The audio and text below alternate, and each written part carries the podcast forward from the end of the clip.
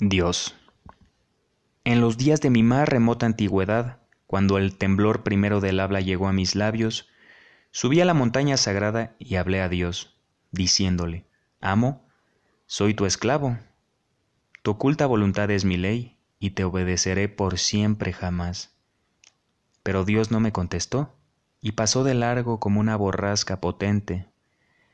Y mil años después volví a subir a la montaña santa, y volví a hablar a Dios, diciéndole, Creador mío, soy tu criatura, me hiciste de barro, y te debo todo cuanto soy.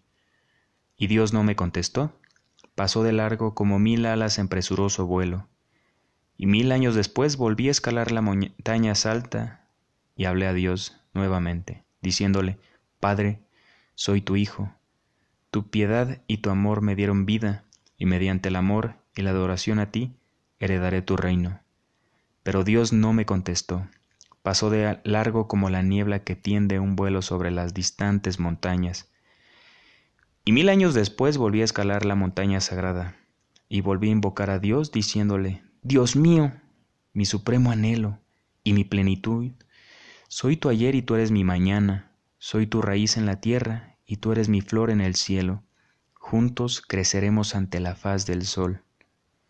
Y Dios se inclinó hacia mí, y me susurró al oído dulces palabras, y como el mar que abraza al arroyo que corre hacia él, Dios me abrazó, y cuando bajé a las planicies y a los valles, vi que Dios también estaba ahí.